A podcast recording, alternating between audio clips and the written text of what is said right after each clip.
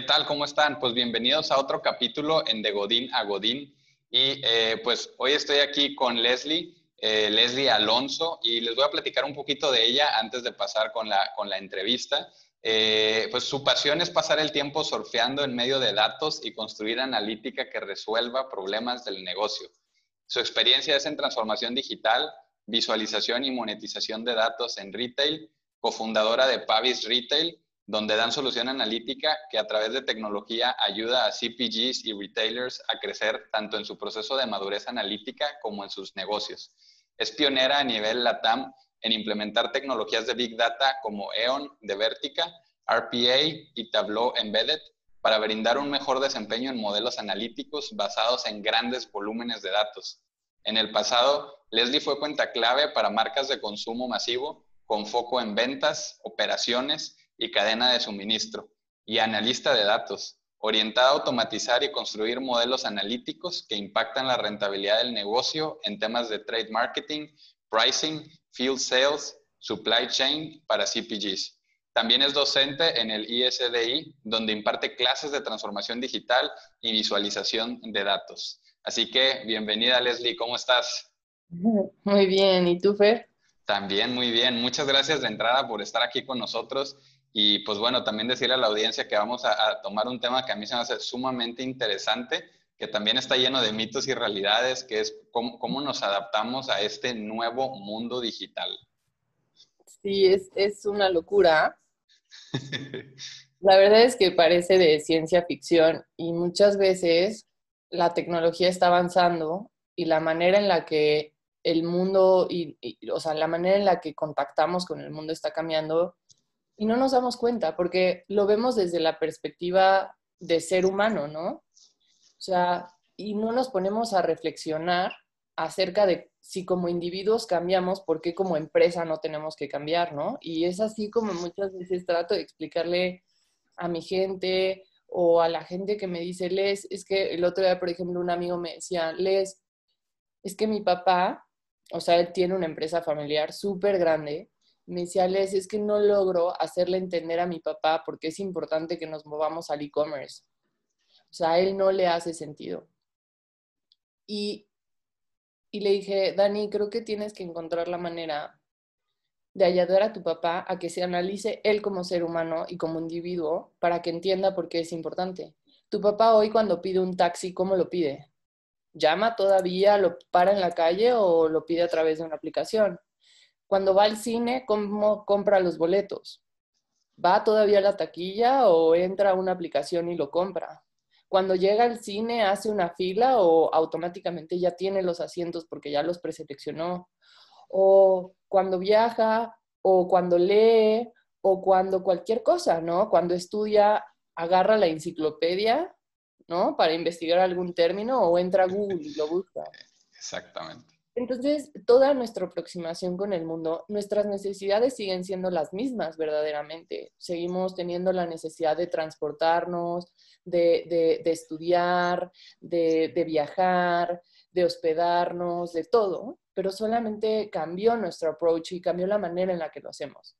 Y lo mismo tiene que entender tu papá, Dani. El consumidor sigue necesitando tus productos, solamente va a cambiar la manera en la que los va a adquirir y los va a comprar y tienes que estar donde él los va a ir a buscar. Y me dijo, wow, creo que esa es la manera en la que se lo tengo que explicar, porque él lo único que ve es un nuevo canal que no entiende, que no sabe cómo opera, que no sabe cómo funciona, que no sabe cuáles son las reglas comerciales, que no sabe cuáles son las reglas de pago y que todo ese no sé, no sé, no sé, no sé, le genera mucha incertidumbre, le genera mucho miedo y ese miedo pues, lo, priva de tomar decisiones y realmente no se da cuenta que hay algo más importante que ese miedo, que es necesito ser relevante para el nuevo consumidor. Totalmente. Algo que planteas aquí bien, bien interesante es cómo, o sea, es algo que no, que no vamos a parar. De entrada es algo que, que nosotros como individuos, ya como comentas, y, y, me encantó el ejemplo porque ya que lo pones en perspectiva dices, sí es cierto, o sea, yo cambié mi manera de pedir un servicio, mi manera de adquirir cierto producto, o sea, todo eso lo cambié y, hoy lo veo algo como algo tan normal. O sea, simplemente escuchar Spotify, escuchar un podcast.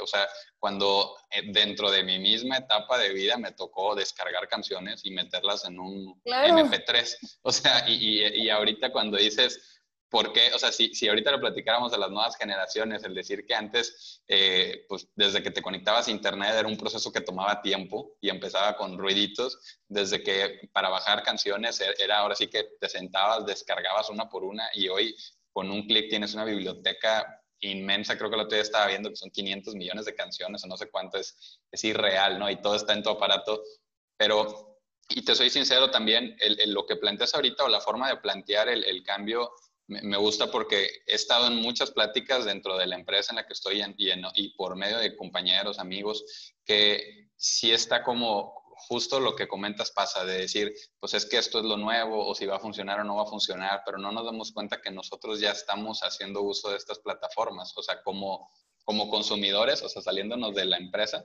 como consumidor yo hoy ya compro en Amazon, ¿no? Entonces, ¿por qué mi producto no debería de estar en Amazon si, si ya lo hago yo como individuo? Pero a veces como que lo separamos, ¿no? O sea, de este lado tengo el chip de es, es, es arriesgado el cambio, pero del otro lado ya lo estoy haciendo el cambio. Entonces, es, es, es totalmente sí.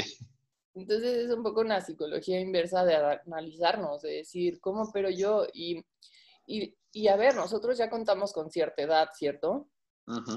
Pero las nuevas generaciones, o sea, nosotros todavía podemos ser un híbrido, ¿no?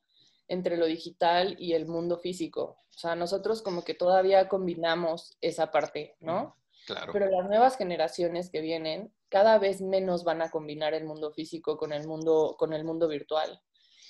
Entonces, lo que de pronto a veces pienso es, esto es, no sé si te acuerdas de una marca de cigarros que se llamaba Raleigh. Sí, claro. Viejísima. Bueno, Raleigh antes de Marlboro era wow de wow. Todo el mundo fumaba Raleigh. Y el problema que pasó con Raleigh fue como el efecto Kodak, ¿no? Conforme las generaciones que consumían Raleigh fueron falleciendo o desapareciendo, pues la marca desapareció. Y hoy, si tú le preguntas a un chavo de 20 años acerca de Raleigh, no tiene ni idea de quién es Raleigh. Y, y un poco es eso, ¿no? Entonces, el problema no es este momento, el problema no es el mundo actual. En el mundo actual, todavía en el mundo físico puede ser muy relevante el problema es en el mundo de los siguientes 10 o 20 años, donde el nuevo consumidor ya no te va a entender, o sea, va a decir, no, no estoy entendiendo, no, no te encuentro, o sea, ni siquiera sé quién eres porque no te encuentro donde yo estoy todo el tiempo.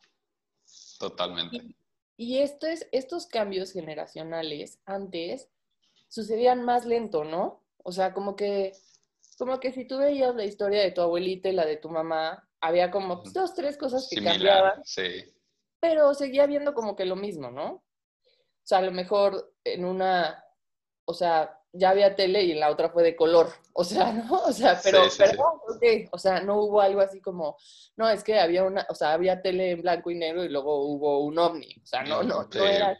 Proyectores láser 4K. sí. ¿Cómo? Sí. No, eran como cambios significativos pero ligeros, ¿no? Como en la misma línea. Hoy los cambios ya no son ligeros en 10 años. Entonces, eso es un poco cuando, cuando doy clases o cuando yo también trato de estudiar acerca de esto o cuando comparto, lo que busco es que la gente entienda que de verdad ya no estamos para dormirnos en los laureles porque lamentablemente o tristemente la tecnología acelera todo a un, a un ritmo que si no actuamos rápido vamos a dejar de ser poco relevantes en muy poco tiempo, ¿no?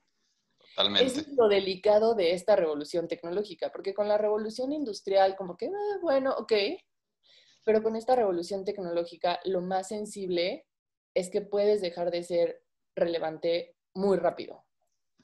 La, velocidad con la que ocurren los cambios, creo que esta situación de, contingencia, y digo, para, para, los que nos escuchen posterior a todo esto, pues estamos justo en la etapa de lo del COVID y la pandemia, nos ha demostrado que los cambios pueden suceder en cuestión de horas, de días, y que no hay, no hay un retorno, ¿no? O sea, ahorita que lo platicas, yo me lo imagino, lo veo como una, una pequeña analogía, pero lo veo como estar adentro del mar, ¿no? O sea, la ola viene, no, puedes decir no, que no venga, no, va, a venir. El tema es si dejas que te revuelque, si, si te, metes por ahí abajito para, para aguantar o, si decides como tomarla, ¿no? y, lo más importante es que cuando termina esa, viene otra y otra y otra, porque hoy así es, o sea, ok, te adaptaste a la parte uno, vamos a decir, te adaptaste a, las conexiones a internet, a los Zooms, bueno, ahora viene eh, cómo consolidar los pedazos de información de todos en la nube, pues, eh, y, cada vez es, son olas y olas nuevas, y yo ahorita tengo una niña de un año, dos meses, que ya le voltea a ver a, la Alexa, y le hace, wow, o sea, le trata de hablar para que, para que responda la Alexa.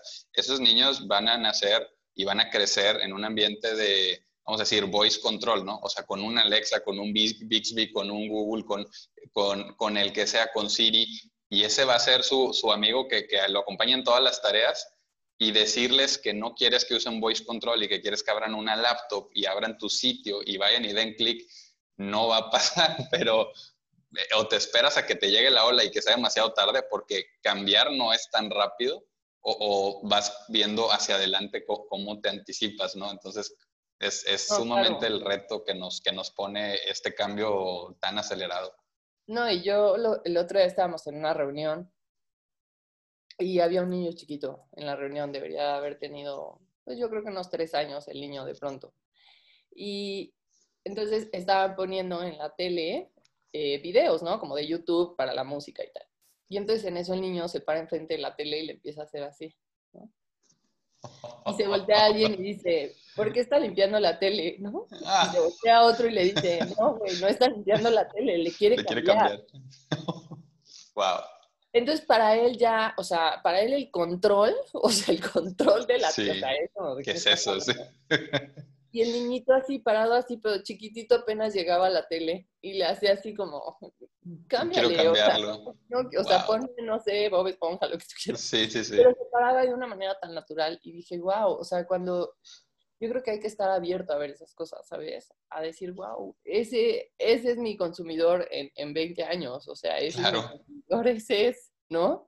Y, y hay que entenderlos y hay que entender cómo operan porque esto, y, y yo creo que a veces es muy abstracto, ¿no? Es muy abstracto eh, el cambio porque no sabemos qué hay en el futuro, ¿no? O sea, no, no sabemos y apenas lo empezamos a entender y eso genera mucho miedo y el miedo es muy natural, o sea, el miedo al cambio es súper, súper natural. O sea, a ver, si muchas veces dicen que de las cosas más estresantes para el ser humano son las mudanzas, o sea, es algo que estresa. A lo mejor hay gente que le guste, ¿no? O sea, siempre va a haber un porcentaje que le emocione, que le encante. Pero la mayoría de las personas, las mudanzas es un evento traumático, o sea, un evento que realmente les afecta emocionalmente. Y no es más que miedo al cambio. El adaptarme a una nueva sociedad, a una nueva comunidad, a un nuevo espacio, a un nuevo entorno, a todo esto, a la gente le genera mucha ansiedad y mucho miedo. Y si es así con temas tan sencillos como ir de un lugar a otro, bueno, un cambio en la manera de tu negocio o en la manera en la que operas, pues claro que da aún más miedo, ¿no? Claro. pues es natural, o sea, es natural que experimenten eso. Y es que al final a veces lo, planteamos y, mucha gente puede decir, pues es un cambio de herramienta, por ejemplo. Pero eh, me, me, gusta mucho cómo siempre toca los tres pilares de decir, son personas, son procesos y son herramientas. O sea, nunca es instalar un nuevo software y ya. O sea, ¿Cómo, ¿Cómo, podrías decirnos, digo, ahora sí que tú que has vivido este proceso de traer una solución digital a una empresa que a lo mejor y no estaba acostumbrado, ¿qué elementos crees tú que son claves para que, para que sean una adaptación o una adopción exitosa en, en una empresa? Yo creo que el factor más importante, Fer, es un cambio de pensamiento. O sea, es algo que, que en el pensamiento tiene que cambiar pero hay, o sea, es un cambio en el pensamiento, pero que tiene que venir desde el C-level, ¿sabes? O sea, porque tú puedes ser un chavito o, o, desde un becario, un gerente, un lo que sea, con todas las ganas de innovar, que te encanta la tecnología, que entiendes el, el, el motivo, que entiendes el porqué, pero si el C-level no lo entiende, no te va a dar presupuesto, no le va a dar peso a tu iniciativa, no va a hacer que tu idea se permee en la de otros y que entonces otros también se sumen a la iniciativa. Entonces, yo no sé, y esto, yo me puedo equivocar, ¿no? Porque eh, tampoco soy poseedora de la verdad, pero al menos lo que veo desde Pavis, ¿no? O lo que veo en otras, o sea, en nuestros clientes más importantes, siempre creo que un factor exitoso, al menos cuando implementamos Pavis, ¿no? O sea, que yo digo, wow, qué buena implementación de Pavis, lo hicimos súper bien, es porque el C-Level estaba súper convencido y porque el C-Level impulsó la iniciativa y porque el C-Level empujó a que todo el mundo se sumara a ella y, hay, un, hay un convencimiento. Y creo que es importantísimo que haya un cambio en la o sea, y por eso digo que es de pensamiento, porque tiene que haber un cambio desde la construcción de la estrategia del negocio. O sea, ya la estrategia del negocio ya no es la misma, ¿no? Y muchas veces la gente dice, es que ¿cómo? O sea, ¿cómo si yo produzco galletas, las empaco y las vendo en una tienda? O sea, no entiendo cómo yo, o sea, que ahora tengo que vender aplicaciones, ¿no? Porque la gente asocia con eso, no, es que ahora tengo que crear como, como un Uber, ¿no? Y tú, no, no, no, tranquilo, tranquilo, no. No tienes que ser Facebook, no tienes que ser Amazon, no tienes que ser eh, Waze, no tienes que ser Airbnb, bueno, que ahorita Airbnb no está muy bien, pero no tienes que ser una empresa de tecnología. O sea, y esa es la parte que le digo a la gente, no, no, no, esto no tiene nada que ver con eso. Es solamente cómo operas de forma interna para ser muchísimo más ágil. O sea, todo este reto se trata cómo llego más rápido al consumidor. Eso es todo. Porque el consumidor hoy, el problema es que el consumidor hoy va demasiado rápido, demasiado rápido. O sea, hoy el consumidor ya no se espera que alguien más le dé una recomendación. El consumidor agarra su celular, busca, taca, ta, compara, ve opiniones, ve quejas, sabe, busca dónde, ve dónde está disponible el producto, lo compra. O sea, hoy ya eh, todo el proceso de compra que un consumidor antes podía tener, ¿no? Que era como, bueno, voy al súper, veo qué hay en los, en, los, en los, en las exhibiciones adicionales para ver las Escucho la musiquita del jingle que está en la tienda, o sea, tenías ese poder de influir ahí directamente. sí. Muchísimas cosas, ¿no? Eh, pues tenías como, la recomendaban, o sea, su proceso de investigación, de exploración, todo era muy largo, su proceso de compra, todo era muy largo, todo era muy largo y había mucho tiempo y las marcas tenían como esos espacios para poder llegar a ellos. Hoy ya todo es muy rápido porque el consumidor lo tiene todo aquí. O sea, todo el poder lo tiene en un dispositivo. Puede ver opiniones, ya no le tiene que preguntar a su comadre, ya no nada, todo lo tiene en un celular el comprarlo, todo lo tiene en el mismo lugar. O sea, está cañón, ¿no? Y como dices, el, el, hábito, o sea, los hábitos se mantienen porque al final yo como consumidor lo que quiero es tener retroalimentación de alguien que ya lo usó. La diferencia es que ahorita le doy, le voy moviendo en Amazon y encuentro mil reseñas y puedo filtrar hasta por áreas de reseña, pero mi comportamiento es el mismo, es como hablarle a un amigo y decir, oye, compadre, tú compraste el asador, ¿cómo te salió? Y lo mismo, pero es ahí, en el instante.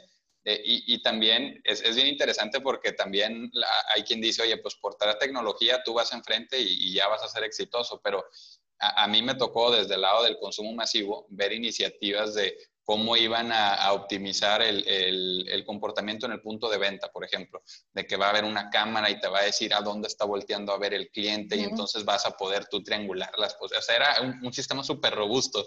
Y ahorita digo, ¿y cómo les va con eso de que solo hay una persona por tienda y que ya no puedes ir a la tienda, no? O sea, incluso aunque tú vayas como, como punta de lanza, el, terreno es móvil para todos, ¿no? O sea, tienes, que, tienes que cambiar, es un hecho, pero me encanta lo, lo que mencionabas ahorita de, no se trata de, de crear Ubers o crear, sino usar las plataformas existentes, porque creo que vivimos en una época de verdad sumamente poderosa. Yo estoy como Godín y luego después me puedo despegar y puedo grabar un podcast y lo puedo publicar y, o sea, ni siquiera tengo que ir a, un estudio de radio o lo que sea. entonces, nos, como herramienta, y hay plataformas que me ayudan a gestionar la base de datos de mis clientes, y hay, o sea, hay, hay muchas herramientas que ya alguien las desarrolló, que tú las puedes usar y que te pueden acortar y creo que estaba viendo en, en, en, un documental que vi en Netflix, creo que es Finlandia, que, que, tienen todo tan digitalizado que dicen, hoy la gente tiene tiempo disponible, pero justo porque se subió a esas herramientas, ¿no? O sea, aprendió a ver, oye, ¿para qué me voy a poner yo a revisar mi correo cuando ya hay una aplicación que me lee los correos en lo que yo estoy haciendo, sirviéndome el café, ¿no? O sea, hay, muchas herramientas ya disponibles hoy que te pueden hacer la vida más fácil y creo que si lo vemos así, la, adopción puede ser diferente, no verlo como el enemigo que me viene a cambiar mi área de confort. No, no, no. O sea, te puede ayudar si, si te das el tiempo de entender cómo funciona, ¿no? Sí, es correcto. O sea, es totalmente eso. O sea, porque muchas, o sea, número uno viene como el error de pensar, es que entonces tengo que tener una empresa de tecnología. Número uno, no, no, tranquilo, no tienes, o sea, tú puedes seguir haciendo tus galletitas que te quedan deliciosas y seguirlas vendiendo donde las vendes y toda esa parte puedes seguir haciéndolo igual. Luego viene como un, un segundo entendimiento donde creen, ah, bueno, es que entonces tengo que vender en el e-commerce, ¿no? Y es como, bueno, ok, sí, o sea, sí es súper importante, ¿no? Que haya toda una estrategia de los canales nuevos a través de los cuales vas a llegar al consumidor. Esa parte está muy bien, pero no nada más es eso, sino hay muchas cosas más, ¿no? Hay cosas internas, que es como yo me vuelvo más eficiente a través de automatizar procesos, a través de simplificar procesos con tecnología, que me hacen ser más ágil a mí, ¿no? O sea, se habla mucho de agilidad en este tema. Y, yo me acuerdo eh, alguna vez, no, no, no voy a decir el nombre, pero me acuerdo que llegó una empresa y yo le dije, oiga, es que mire, yo le puedo automatizar y simplificar todo el proceso analítico, o sea, todo lo que le hace toda esa gente, que no le estoy diciendo que los corra, solamente que es gente que todos los días se dedica a manualmente hacer estos procesos analíticos, que la verdad es que ya cuando llega la hora de la toma de decisiones, pues ya fue muy tarde porque se lo entregan a usted muy tarde. Mire, yo se lo voy a simplificar, o sea, yo voy a hacer que toda esta gente solamente tome decisiones todo el día. Y se volteó y me dijo, muchas gracias, niñita, pero yo me sé mi negocio de peapa y yo no necesito eso. Y dije, wow, o sea, yo no dudo que él se sepa su negocio, seguramente se lo debe saber, pero esa barrera que están generando es, ok, usted a lo mejor se sabe su negocio y eso está súper bien, qué bueno, todo director se debería de saber su negocio de pe pero lo que creo es que el de al lado sí va a tomar la oportunidad y en lo que usted se tarda en identificar, en procesar, en todo, él ya lo resolvió y ya le comió un punto de share o tres puntos de share o yo no sé, ¿no? Y entonces, cuidado, o sea, es solamente el cómo yo agilizo procesos internos que me van a poder ayudar a reaccionar más rápido. Claro. ¿No? Porque hoy todo el mundo lo está haciendo. O sea, el problema no es que no lo hagas y que, y que no funciona como hoy lo haces. Seguramente hoy funciona como lo haces. El problema es que el de al lado sí va a entender el potencial, lo va a hacer y lo va a hacer más rápido que tú. Entonces, es ahí, por eso cuando, cuando trato de hablar con la gente y tal, es como, es que siempre velo desde otra perspectiva, o sea, no lo veas solamente analizando, no, es que yo lo hago bien y la verdad es que muy bien, ¿eh? Y tengo unos gallazos y son buenísimos y lo hacen súper bien y tú, sí, sí, lo que estoy hablando es que lo pueden hacer mejor y velo desde así, o sea, porque claro, cuando ves que el otro ya lo hizo, te es más fácil, ¿no? Verlo así, ah, ya vi, ¿no? Entonces, trata de entender que el de al lado lo va a hacer. Uh y te va a fregar, o sea, te va a fregar y, y, a lo mejor tú le hacías súper bien, pero lo hizo mucho mejor que tú, más fácil, ¿no? Entonces es también cómo mejoro yo cosas internamente. Y, y yo creo que un factor adicional que tienen que agregar, ¿no?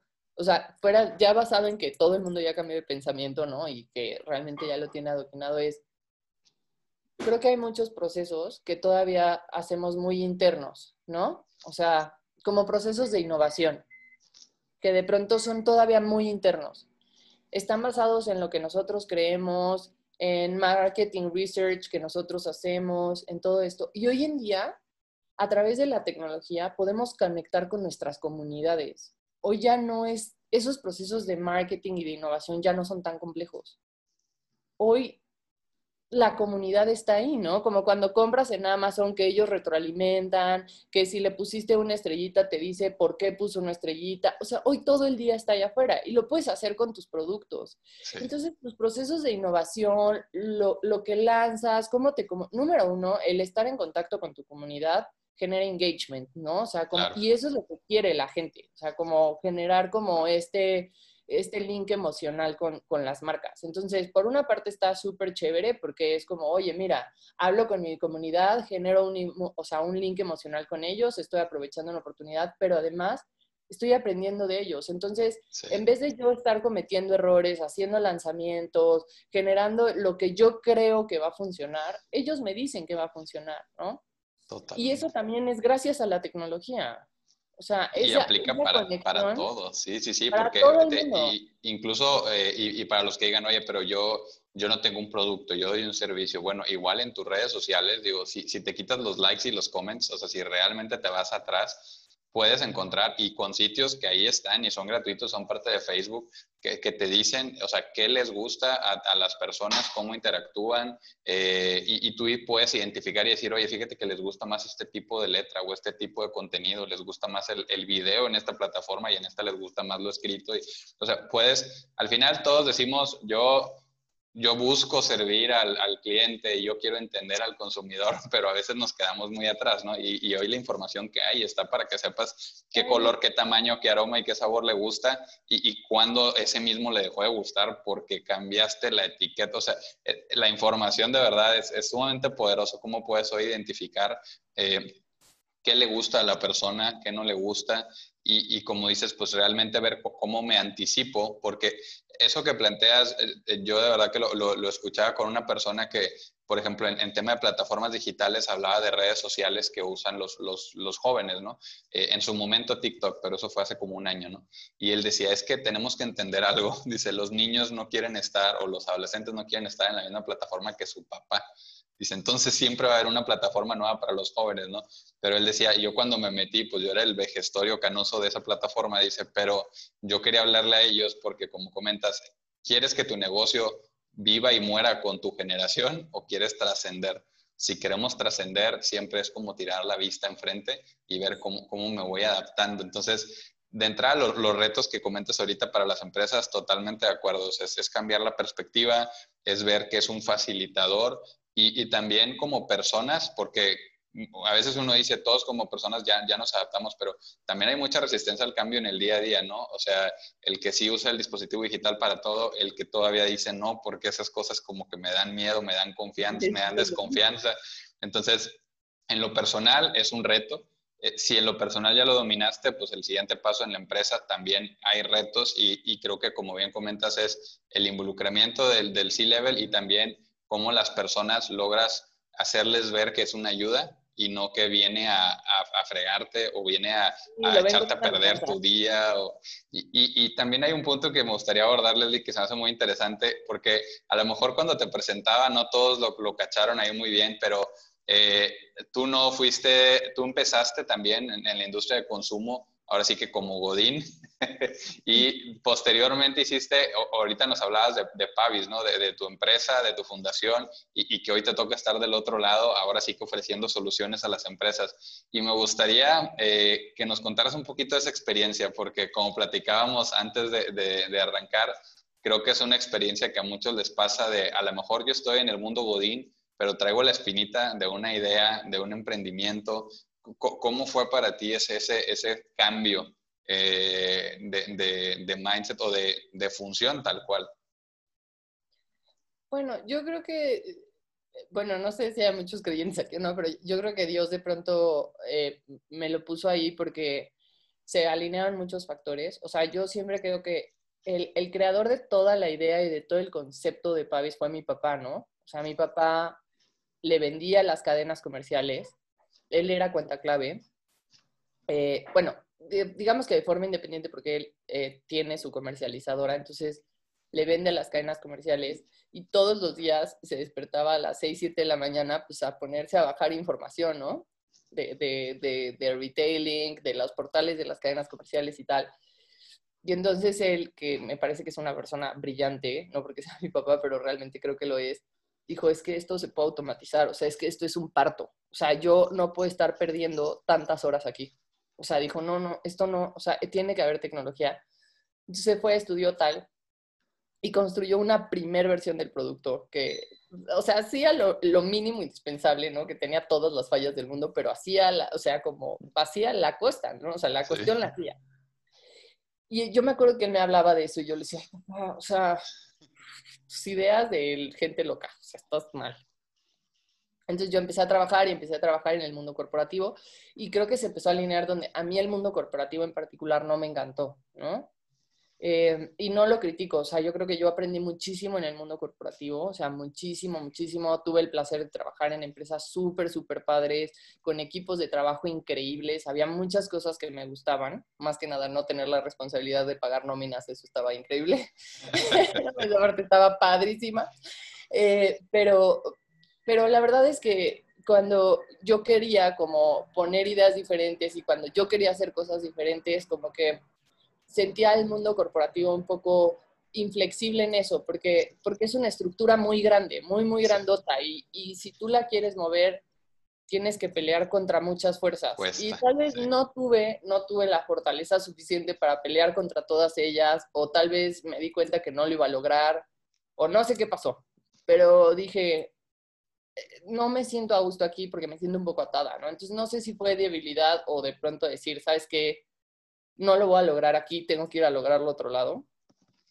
Y en el Inter, yo, o sea, yo trabajaba, en, o sea, en ese momento en una empresa que utilizaba Pavis, o sea, el producto más, más nuevo de mi papá. Y yo, al usarlo, dije, ya le entendí, ya le entendí a este señor lo que me trataba de decir. Y entonces dije, wow, wow, esto es, esto es, esto es. Y entonces yo como que ya entraba con este tema de no me está gustando y no me está gustando el mundo corporativo. Y mi papá me dijo, mira, Leslie, yo este, o sea, este producto lo creé como para mí, casi, casi. O sea, la verdad es que facilitado lo hice para, mí. Lo han ido comercializando y tal, pero tampoco es como tal. Me dijo, ¿lo quieres? Y le dije, ¿de verdad? Y me dijo, te veo ya no, que no estás disfrutando tu chamba ahí. Yo creo que eres una niña muy inquieta y muy todo y pues inténtalo, pero si fracasas, pues a ver qué haces.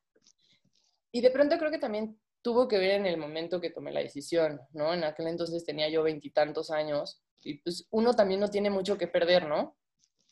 O sea, yo creo que ya cuando, cuando tienes una hipoteca, cuando tienes hijos, cuando, cuando hay muchas responsabilidades de por medio, de pronto tomar una decisión arriesgada de, pues, Ingesu y a ver cómo nos va, ya no es tan fácil, ¿no? O sea, ya hay cosas que te atan. Entonces yo creo que tomé esa decisión en un momento de mi vida donde no tenía nada de compromisos ni nada que perder, porque de todos modos ni tenía nada. O sea, era como, bueno, va.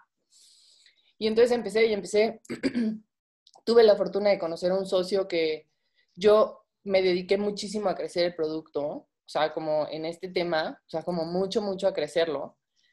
Pero todo, o sea, el productito que había generado mi papá con sus limitantes, pues empezó a salirle tornillos por todos lados y empezó a tronar y no jalaba y no sé qué, porque yo pensaba que ese producto era para empresas chicas, o sea, porque yo en mi mente decía, no hombre, las empresas grandes todo esto lo tienen resuelto, seguramente.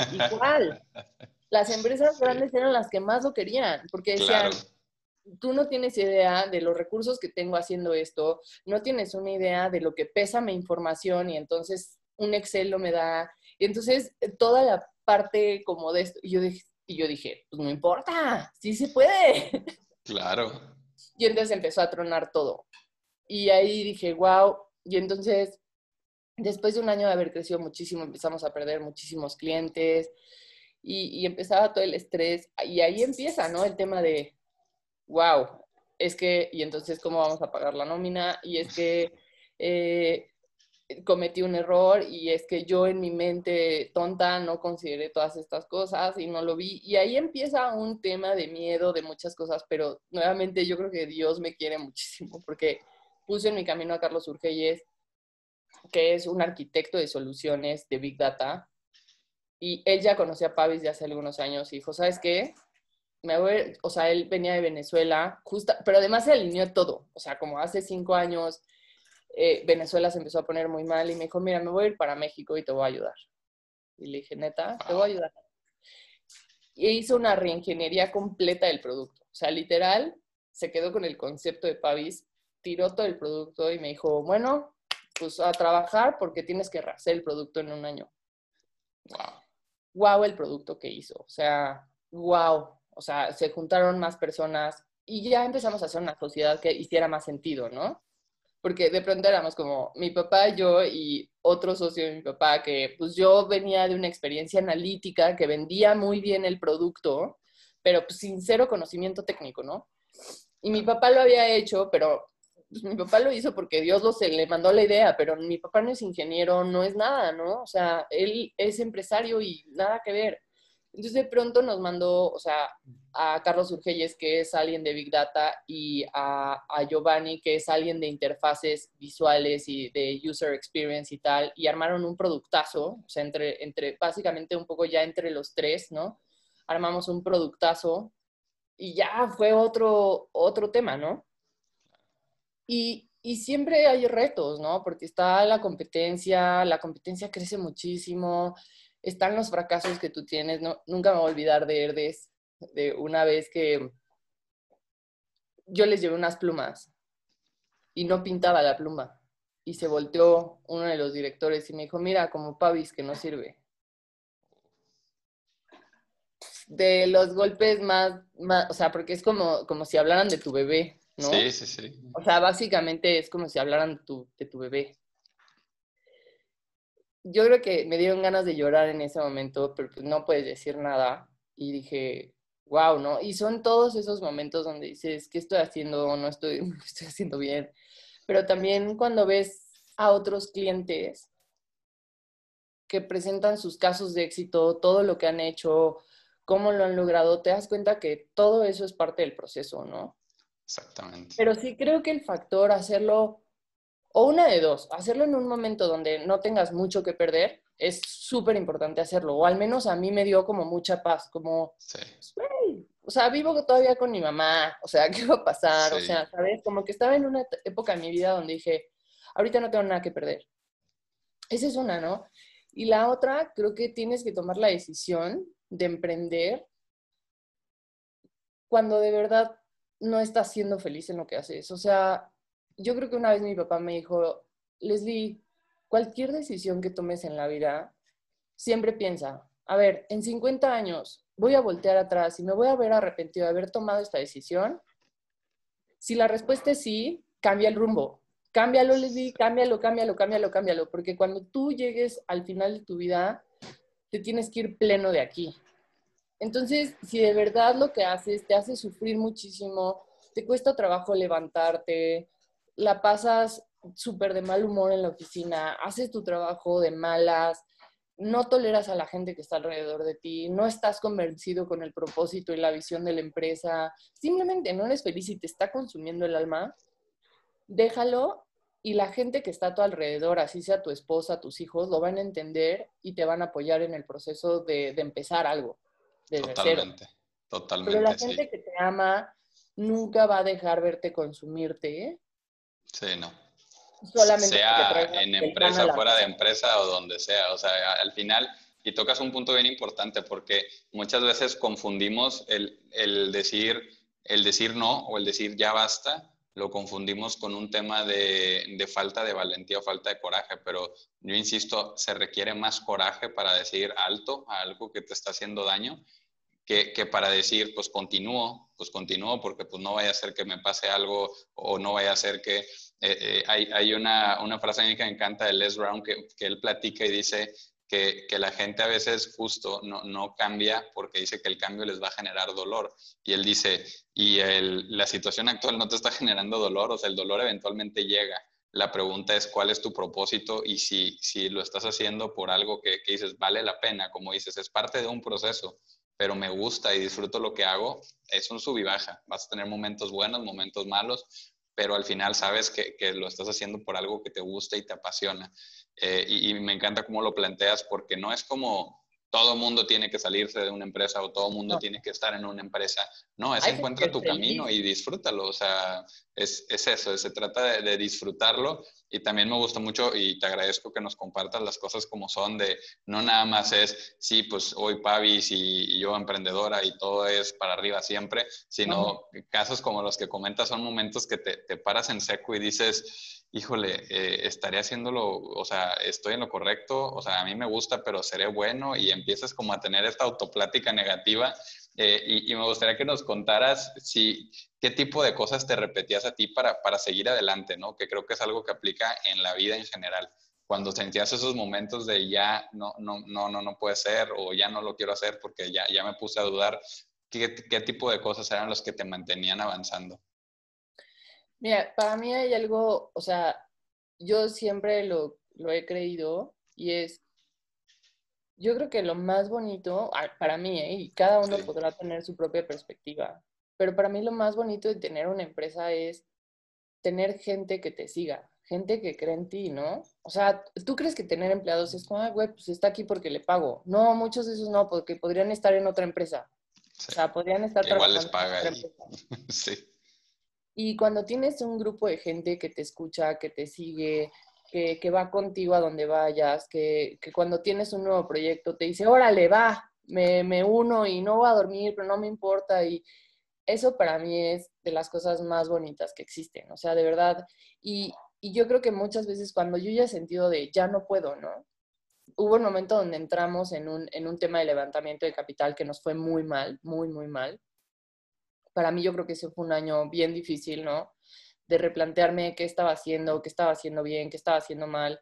Es, es algo cuando te dicen que no, te pega, te pega en el ego, te pega en el autoestima, te pega en, a lo mejor no, no soy tan fregón como yo quería y no está tan padre esto como yo lo pensaba y a lo mejor todo esto yo me lo creé en la mente y no es real y entonces empiezas a dudar de ti horrible, ¿no? O sea, es, es un proceso muy feo y, de pronto te tienes que dar cuenta que es parte del proceso. O sea, esto es como, a ver, niñita, ponte una curita, levántate y así es esto, ¿no? O sea, pero bueno, son procesos y ese proceso de aprender el, el a ver, niña, párate, quítate el polvito, ponte tu curita y síguele, mamita, porque así es esto. Bueno, ese proceso siempre es, tiene altas y bajas. Pero a mí algo que siempre me levantaba era decir, es que no me puedo tirar, no me puedo derribar porque hay un grupo de gente allá atrás que, que cree en mí y, me parecería la cosa más fea del mundo el que yo les dijera, no, ya ríndanse porque yo ya me rendí, ¿no? Entonces, esa yo creo que es una, ¿no? Que es súper chévere.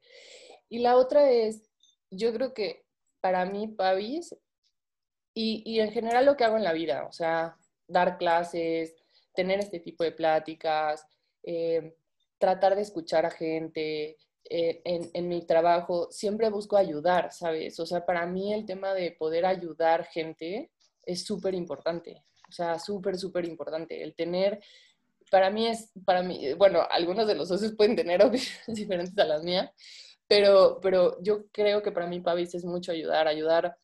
Cuando tú ves a, a proveedores tan chiquitos que no tienen ni idea, que dicen, no le entiendo a mi resurtidor, este, no tomé malas decisiones con, mi comprador y no me está yendo bien, y es que según yo mi productito se iba a vender, y les ves que una carita que dices, a ver, tranquilo, todo va a estar bien, no sé qué, y gente que le está echando ganas, y no nada más en los chiquitos, en los grandes, eh, poder ayudar, por ejemplo, también ayudar a la gente a que viva mejor sus procesos, ¿no? De transformación digital, de adaptarse al nuevo mundo, de, esta parte, ¿no? Entonces, para mí yo creo que son esas dos cosas, como mi genuina intención de, generar tecnología, de generar soluciones, de generar conocimiento, de generar aprendizaje para ayudar a los que se puedan ayudar y mi equipo. O sea, para mí son dos drivers que, que me mueven muchísimo, ¿no? Y a lo mejor otro me va a decir, oye, y el dinero y tener un negocio rentable y tal.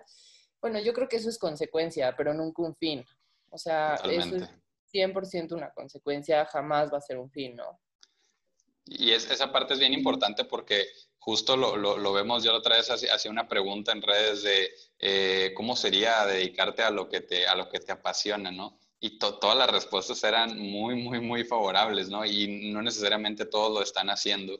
Y yo creo que un mensaje personal que yo les puedo hacer es, si en, en, en este momento, porque lo que comentabas, Leslie, es, es muy cierto, o sea, necesitamos de cierta manera una certidumbre que para los que están ahorita todavía muy jóvenes pueden decir, oye, pues está bien, o sea, a lo mejor ya me quiero salir de mi casa, pero si me calmo un año más y, lo intento, pues no tengo nada que perder. O hay gente que a lo mejor y ya ahorita tiene pues el sostén de una familia en manos que, que es, es, es, difícil, pero eh, yo les puedo compartir, pues todos ocupamos como esa sensación de certidumbre, de decir que, que qué, me, qué garantías tengo, cómo le hago para que no sea como saltar al vacío y, se puede hacer las dos cosas. A mí, me encanta ahorita de lo que nos platicas, que si, si doy un pasito para atrás y lo veo a, lo mejor ya más como, pues como coach, ¿no? Pero es, eh, estás, estás honrando tu propósito, estás siguiendo tu pasión y al mismo tiempo lo asocias con el impacto que tienen las personas. Entonces, pues ese es un motor poderosísimo y, y qué padre que tú puedas ahora sí que de, entrada te, tengo que reconocer que eso es parte de a lo que me gusta llamar como el nuevo liderazgo o el liderazgo que necesitamos en las empresas, en, las, en los emprendimientos y en, en, México en general, y estoy seguro que en muchos otros países, que es personas que ponen su foco en, en los demás, ¿no? O sea, no es como yo hago que mi negocio funcione y todos los demás, pues ni modo, ¿eh? yo ocupo rentabilidad, la rentabilidad viene a costa tuya. No, no, no, no es, o sea, como yo tengo un equipo y, y, eso que nos compartes de cómo te sientes corresponsable, pues platicábamos también antes de la sesión, ¿no? Al final cuando las personas recomiendan de que, oye, yo quiero que tengas a esta persona en tu programa, pues es, es por algo, ¿no? Y ahorita cuando empiezas a compartir este, esta visión que tienes, digo, pues evidentemente es por ese liderazgo que, que tienes y que llevaste eh, a tu empresa, en tu emprendimiento, y al final, pues eso puede inspirar a muchas otras personas. Entonces, y como dices, lo demás viene. O sea, ya, que tú estás dedicado a lo que te gusta, ya que también estás consciente del impacto que tiene en tus clientes y en las personas que trabajan contigo, pues al final pueden salir de ahí cosas muy buenas y los resultados se van a ir dando, pero sobre todo disfrutas lo que estás haciendo, ¿no? O sea, que, creo que ese debe ser el objetivo para todos, indistinto el camino que escojas en la vida, siempre estar buscando ese, ese indicador, así como en el negocio tenemos los, los KPIs o los indicadores claves, que tu indicador no sea económico, que tu indicador no sea de status quo, porque el status quo se cae mañana, sino que tu indicador sea de, cómo te sientes contigo mismo al hacer lo que estás haciendo. Entonces, sí, sí te lo quería reconocer, de verdad, qué, padre que hayas hecho esta conexión con lo que te apasiona, qué padre que hayas podido construir sobre, sobre esa idea que tenía tu papá y que aparte, eh, seguro, pues él, él ahorita al ver lo que se convirtió eso, dice, wow, o sea, te, tenía razón, ¿no? Pero sí, no, compartir algo, o sea, como en ese aspecto con, con, con, tu familia, o sea, yo la verdad es que tengo que reconocer que yo quedo bien blandito, ¿no? O sea, yo creo que la gente que realmente empieza desde cero, o sea, porque yo ya venía ayudadita, o sea, ¿no? Yo no creé la idea original, ni me aventé el, el, temita de hacer la primera versión, porque siempre hacer la primera versión es la más compleja. O sea, ya de ahí que le vayas modificando, ya es otro boleto, ¿no? Pero, por ejemplo, tengo un amigo que, o sea, estudiamos nosotros eh, administración de empresas y él dijo, ¿sabes qué? Sí, me late y él tiene una empresa familiar, eh, pero ¿sabes qué? a mí la fotografía me encanta y empezó desde cero, o sea, desde cero. Y empezó y entonces hacía sus fotitos y empezó y casi, casi regalaba fotos en las bodas y empezó y empezó y empezó. Hoy en día sigue con su chama normal y es fotógrafo y toma unas hiper ultra fotos y digo, wow, o sea, qué valor de decir, es que esto es lo que me encanta. Y le valía gorro y no le daba pena y no nada llegar a decir, te regalo las fotos de tu boda, pero dame chance de hacer fotos, ¿no? Y no le daba pena, porque muchas veces también ese, da pena, Sí, claro. Hay ego, hay orgullo, hay muchas cosas. Y él, oye, dame chance, mira, yo te la regalo, pero dame chance de hacer fotos, dame chance de aprender y se metía a cursos y él se compró su camarita y siempre anda viendo qué le compra y tal y hoy le va súper bien y cobra bastante bien por cada bodita y dices, wow, o sea, para mí esos son los rockstars de los rockstars del emprendimiento, ¿no? No yo, que la verdad ya venía hiper ultra ayudadita, o sea, bastante ayudada, ¿no? Yo creo que, pues sí, definitivamente lo que hizo mi papá en aquel entonces a lo que soy, hay una gran diferencia, pero yo creo que mucha gente me ayudó en el camino, entonces, y yo creo que también es eso, dejarse ayudar, ¿no? O sea, muchas veces uno cree que la idea es de uno y es, mira, no importa que no creas en Dios, cree en Troll, en el universo, en Alibaba y los 40 ladrones, en quien tú quieras, o sea, no pasa nada, pero solamente ten fe, ten fe en que no todo lo tienes que hacer tú. Y abre tu energía, abre tu mente a que si realmente deseas eso, de verdad no sé cómo, pero las cosas te aparecen en el camino. Claro.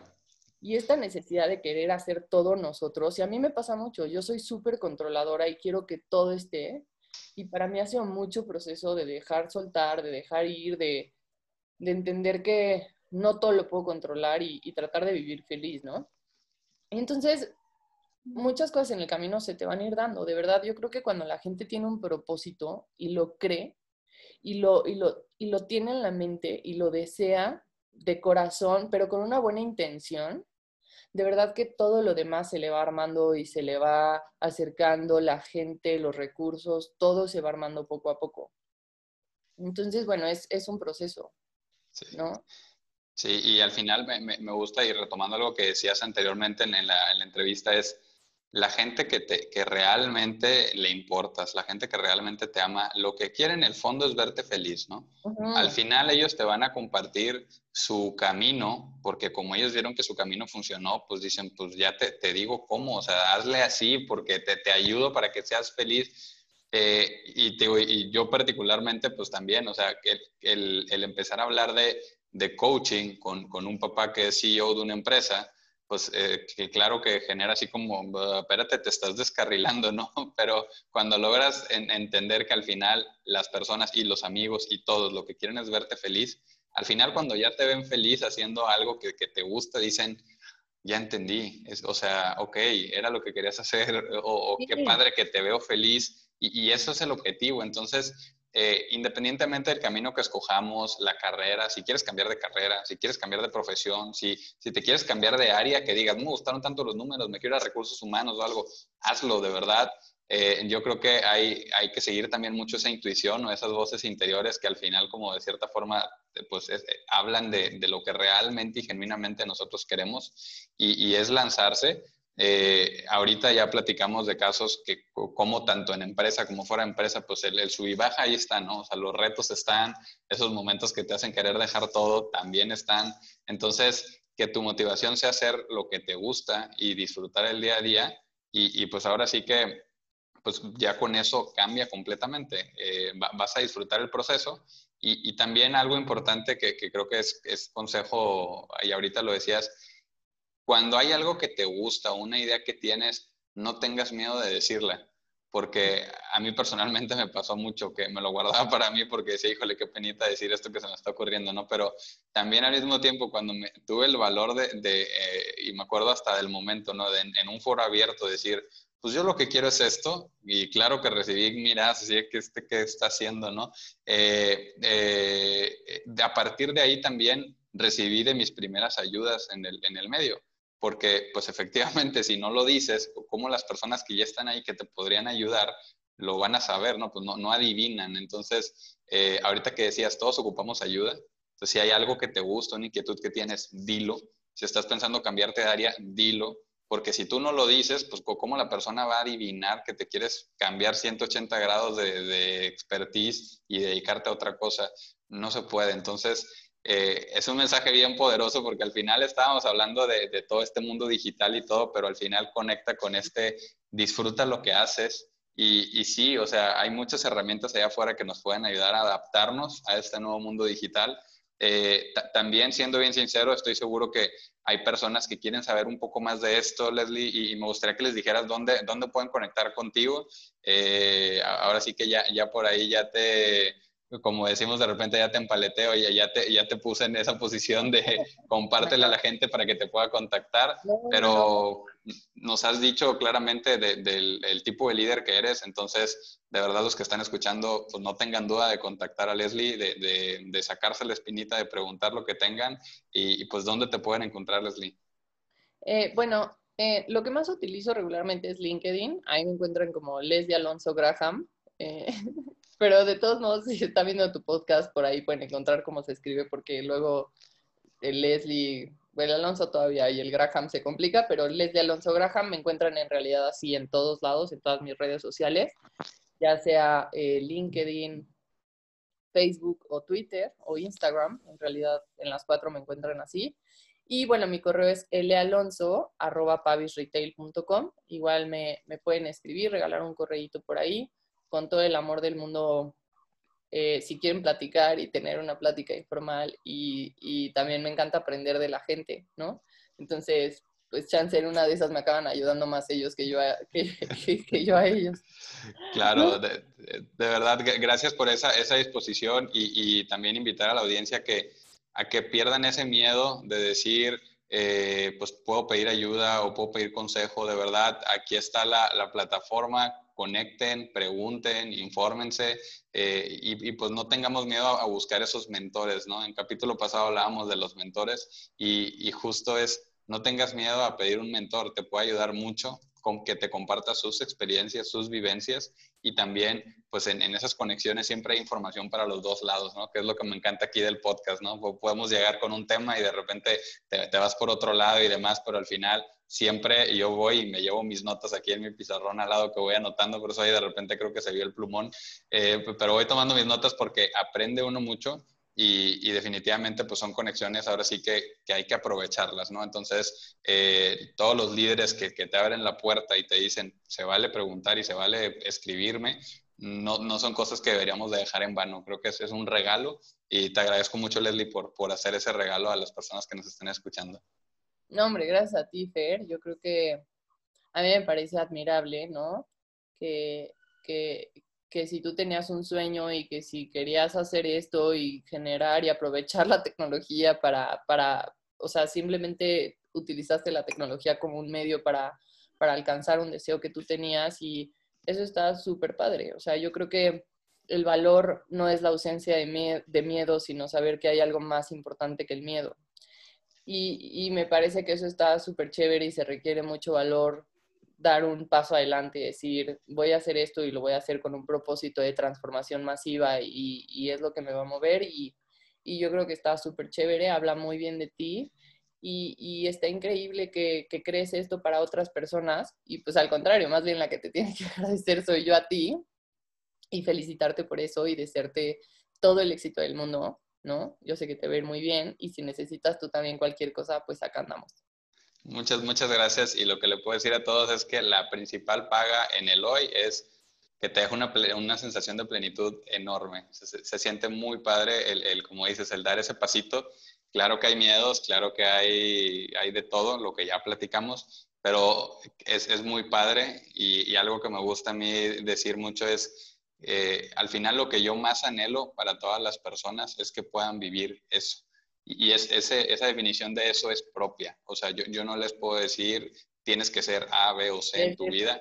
Es propia, pero lo que sí anhelo para todas las personas que nos están escuchando es que logren conectar con ese algo que, que, de verdad se vuelve como si te cambiaran el motor, ¿eh? o sea, te, te, da energía, como dices, te levantas con ganas, o sea, hoy es un sábado por la mañana y yo me levanté varias horas antes y te levantas emocionado porque dices, qué padre, o sea, tengo la oportunidad de hacer lo que me gusta, entonces, eh, pues ahí está la invitación para todos, de verdad, muchas gracias Leli, gracias también por la, la felicitación. Y, y, pues bueno, ahora sí que también en, en, el podcast pondré por ahí las redes y todo para que puedan conectar con Leslie. Y, y pues de nuevo, muchas, muchas gracias. Gracias, Fer.